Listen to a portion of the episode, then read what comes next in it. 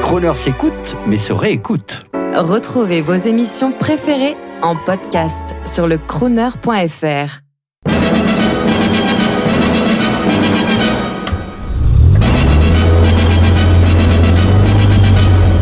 Crooner. Gentlemen Drivers, rendez-vous. Bonjour, je suis euh, Patrick Menet, le président du club Bugatti France. Et euh, ma passion de Bugatti, elle est née en fait lorsque j'avais euh, 10 ans à peu près.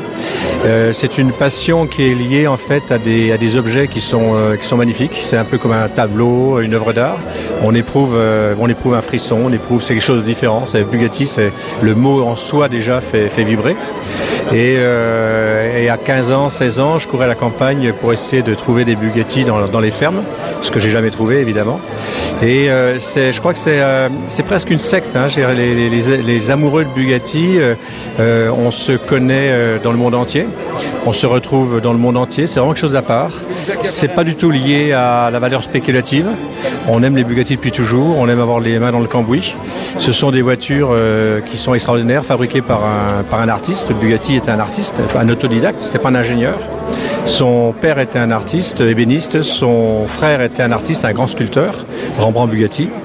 Et euh, ce sont voilà chaque chaque pièce de Bugatti, chaque boulon de Bugatti, c'est une pièce qui a été pensée, qui a été dessinée euh, par un artiste. Donc euh, ça peut paraître étrange, mais ce qui est, significatif, c'est que lorsque vous parlez de Bugatti à n'importe qui, vous traversez un village avec une Bugatti, ça, provoque un frisson. C'est-à-dire que même, la personne qui n'est pas du tout intéressée par la mécanique, même les personnes, je dirais même, qui, n'aiment pas la mécanique, parce que ça pollue, et bien devant une Bugatti, elles ne sont pas insensibles. Et, on a toujours des signes finalement de, de sympathie ou d'amitié lorsque l'on on, on passe quelque part avec une Bugatti.